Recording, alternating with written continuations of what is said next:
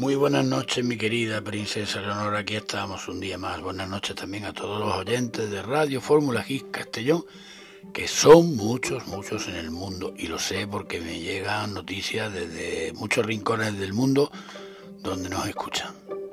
Cuentan, me cuentan, que un joven estudiante de artes marciales estaba bajo la tutela de un famoso maestro.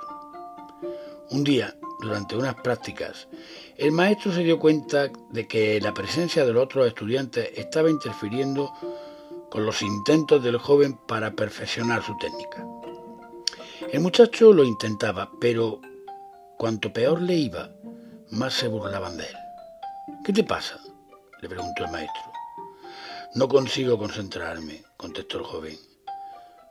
Antes de dominar la técnica, debes entender la armonía, dijo el maestro, que dirigió a su alumno hasta un arroyo de aguas cristalinas.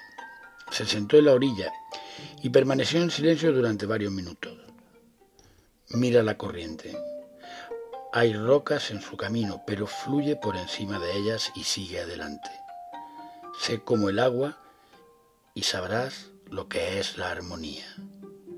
El joven siguió el consejo del maestro y pronto dejó de notar a los otros estudiantes a su alrededor y acabó ejecutando las artes marciales a la perfección. Había aprendido a fluir como el río. Mi querida princesa Leonor, esta historia nos enseña que, estando en paz con uno mismo, conseguimos todo lo que nos propongamos.